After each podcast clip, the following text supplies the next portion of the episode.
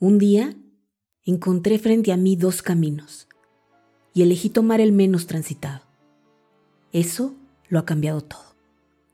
Autor desconocido. No te quedes inmóvil al borde del camino.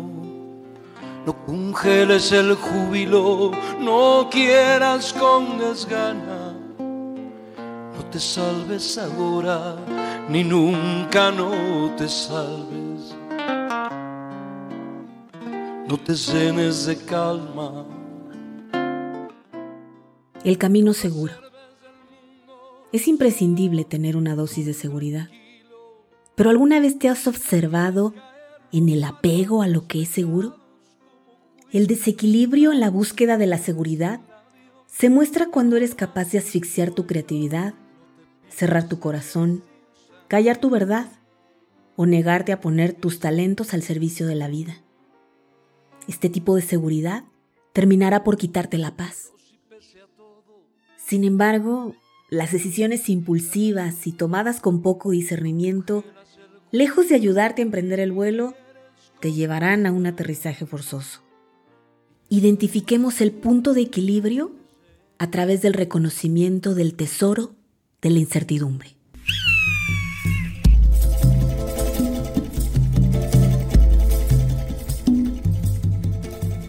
Te doy la bienvenida al Con Peregrino Radio, un espacio para adquirir aprendizajes que fortalezcan nuestras alas para emprender, emprender negocios, proyectos, carreras de liderazgo, familias, proyectos personales, emprender el vuelo. ¿Y te ha ocurrido que cuando te planteas la posibilidad de correr un nuevo riesgo, alguien te dice, tú lánzate y vuela, te saldrán alas en el trayecto? Y no dudo que a mucha gente le haya ocurrido. Sin embargo, también pasa lo que yo experimenté. Mis alas estaban heridas y no me había percatado de ello. ¿Y qué tan saludables están las tuyas? El origen de tus alas lo puedes reconocer en los dos primeros podcasts de esta temporada. Sí, la fuerza de tus alas está determinada por la fortaleza de tu vínculo materno y paterno. Te recuerdo que esto no tiene nada que ver con que te lleves o te hayas llevado bien con tus padres. Tampoco tiene nada que ver con paradigmas de bondad o maldad sino con la herencia transgeneracional que fluye como un manantial, del cual tú eres el arroyo, independientemente de las opiniones de tu personalidad. Así es que en este encuentro con el tesoro de la incertidumbre, lo primero que te sugiero es reflexionar sobre la calidad de esos vínculos con tus padres y que podrían estar determinando la fortaleza de tus alas para emprender para correr nuevos riesgos, para transitar los caminos que hasta el momento nadie ha recorrido. Me refiero a los reclamos infantiles, pues estos pueden ser poderosas energías que podrían tener un alto impacto en nuestra vida adulta, llevándonos a experimentar en cada nuevo ciclo la noche oscura del alma. Los reclamos infantiles, como su nombre lo indica, son heridas que se abren en la niñez, por experiencias, algunas de ellas muy dolorosas, por cierto. Aunque también ocurre que pueden surgir por interpretación. A muchos bebés se les abre esta herida en la psiquis, cuando al nacer, por algún motivo, son separados de su madre, por motivos de salud, porque tuvieron que llevarlos a la incubadora, o porque alguien más tuvo que cuidar de ellos. Lo llamo interpretación, pues en realidad no ocurrió ningún abandono, pero la sensación queda en el inconsciente.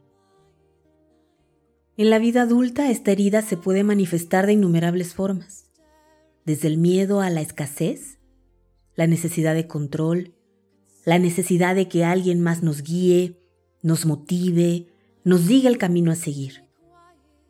Reflexionando sobre esta herida podríamos identificar el origen de diversos trastornos de alimentación y también la percepción de no pertenecer, de no ser parte de una familia, de sentirse diferente, de no encajar. Otra de las heridas más comunes es la del rechazo. ¿Quién no ha tenido temor o incluso pavor a ser rechazado? Primero pues por la propia familia, posteriormente por los amigos, por el género opuesto, en una universidad o en un trabajo. ¿Cómo se origina esta herida? Podría ser incluso desde el primer momento en el que una mujer se entera que está embarazada. Se espanta. Le incomoda la idea de que su mundo se modifique del cielo a la tierra. Sin duda una reacción natural y comprensible. Sin embargo, despliega la impronta de rechazo al inconsciente del bebé. En otras experiencias se despliega cuando en la familia esperaban un varón y nació una mujer o viceversa. O cuando se trata del nacimiento de medios hermanos. O cuando se nació con el color de piel, cabello, ojos, no necesariamente apreciados en esa familia. El efecto de esta herida en la edad adulta se percibe cuando el hecho de no obtener el reconocimiento externo nos abruma y se vuelve motivo de sufrimiento y desgaste. Entonces hay personas que se van a los extremos. Por un lado tenemos a los excluidores anticipados, los que sacan a la gente de su vida personal o profesional, los que te retiran el habla, los que dejan de responder los mensajes, te dejan en visto, te sacan del grupo. Y en el otro extremo se encuentra la gente extremadamente servicial, la que quiere salvar a otros, evitarles los dolores, los tropiezos, evitarles el destino. Hacen lo que sea necesario con tal de recibir amor o reconocimiento. El tercero de los reclamos infantiles es la humillación que surge por la experiencia o interpretación de haber sido juzgado, maltratado o de haber recibido exigencias y restricciones extremas. Esta herida surge cuando en la niñez se presencian discusiones, críticas o silencios incómodos. Esta herida se manifiesta tempranamente en los niños que hacen bullying a otros niños o mobbing cuando se trata de adultos. ¿Cómo? ¿Los adultos también lo hacen? Mm, sí, los adultos también lo hacen. Ese es el motivo por el que los niños lo aprenden. Y aunque parezca increíble, es una práctica muy común en muchas empresas. En un extremo, esta herida predispone a las personas a desarrollar lo que llamamos delirio de superioridad, a sentirse aristócratas, más cultos, más conscientes, más bellos, más capaces que los demás. O en el otro extremo, produce lo opuesto, complejo de inferioridad, es decir, desvalorización o falta de autoestima. Ambos estados de conciencia surgen del juzgador que se constituye en el inconsciente de quien porta esta herida. En ocasiones se ejerce violencia física y en otras no es tan necesario, pues su palabra se vuelve una filosa espada, a veces usada contra otros y en ocasiones usada contra ellos mismos. Y finalmente el cuarto reclamo infantil es el de la frustración, una herida que ocurre cuando un bebé se desarrolla en un entorno en el que todo el mundo estaba ocupado. No había tiempo ni recursos para el juego, la celebración o el disfrute de la vida. En la edad adulta, esta herida se proyecta en las personas que privilegian la responsabilidad, el control, el asegurar que las cosas ocurran, a veces a costa de sí mismas o de los demás, coartando su creatividad o la creatividad de las demás personas. Normalmente esta herida produce un temor inmenso a no cumplir los objetivos y expectativas que se han planteado. Las personas que traen esta carga inconsciente son muy trabajadoras en el ámbito del deber ser, pero procrastinan en las acciones que los llevarían a realizar sus sueños.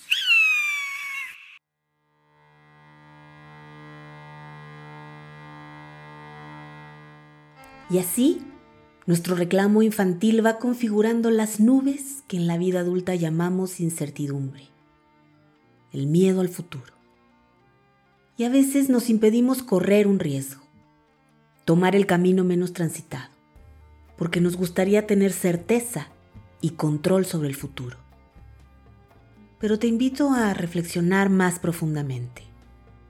¿No será que más que miedo al futuro, lo que en realidad te da miedo es que esa nueva aventura o proyecto produzca el rechazo de tu entorno? ¿O que ese riesgo te genere escasez material? ¿O que emerjan tus mayores inseguridades producto del reclamo de la humillación? ¿O que no logres manifestar tu sueño? Entonces, emprender lo que tú desees en tu vida no se trata solo de lanzarte al vuelo a ciegas, seguir un impulso en ocasiones inmaduro, basado en el pensamiento mágico, pues podrías tener un aterrizaje forzoso. Emprender así también es valioso, no te voy a decir que no. La pregunta es si tenemos que hacer dolorosa la experiencia. Es conveniente que sepas que los nuevos caminos normalmente van a hacer emerger las heridas. ¿Para qué? Para que las superes. Ese es el verdadero propósito. El emprendimiento, el anhelo de prosperidad, la búsqueda de la felicidad son tan solo el pretexto que tu alma utiliza para subirte al tren de la evolución. Y tampoco se trata de quedarte inmóvil al borde del camino, como diría Mario Benedetti. Se trata de que te conozcas, que tomes conciencia de la herida que alimenta tu sistema emocional y de creencias. Recuerda que la puerta del progreso se abre hacia adentro. Las nubes de la incertidumbre se disipan conociéndote y transformando tus heridas. La herida de la frustración es la semilla de la creatividad para lograr la autorrealización en armonía y equilibrio. La herida de la humillación es la semilla del poder de la palabra impecable, de la inspiración a otras personas, de la creación de nuevas visiones y de la apertura de caminos a través del poder de la comunicación. La herida del abandono es la semilla de la integración, la integración con tu cuerpo, en tu familia, en la familia humana, la integración con la naturaleza. Quien logra asumir su rol en todos estos ámbitos jamás sentirá abandono y jamás experimentará carencias. Y la herida del rechazo es la semilla del amor incondicional hacia ti y hacia toda la humanidad. Es la semilla de la inclusión de todo y de todos, más allá de las opiniones de la personalidad es la semilla de la verdadera inteligencia, del poder creativo y de la manifestación. Cuando transformamos nuestros reclamos infantiles, no hay necesidad de temer al futuro. La incertidumbre se vuelve tu aliada. Atreverte a transitar lo que es desconocido es elegir el impulso hacia la vida. Sentimos incertidumbre al nacer, al iniciar la escuela, al elegir una profesión, al declarar nuestros sentimientos. El siguiente paso a una nueva vida siempre será incierto. ¿Qué es lo único que sabemos con certeza acerca del futuro? Que algún día nuestro cuerpo físico morirá. Por lo tanto, el apego exacerbado a la seguridad es un paso inconsciente hacia la muerte la aceptación de la incertidumbre es un paso consciente hacia la vida. Te invito a elegir el camino menos transitado, el del aprendizaje, el del autoconocimiento, aquel en el que corresponde darnos tiempo para sanar y transformar las heridas de los reclamos infantiles en tu fortaleza. Podría ser que esta decisión lo cambie todo. Si deseas aprender prácticas profundas y poderosas de transformación emocional con un acompañamiento grupal y personalizado, te sugiero solicitar informes sobre la siguiente generación del seminario Emprendimiento y Liderazgo en tiempos de incertidumbre. Gracias por haber escuchado este podcast.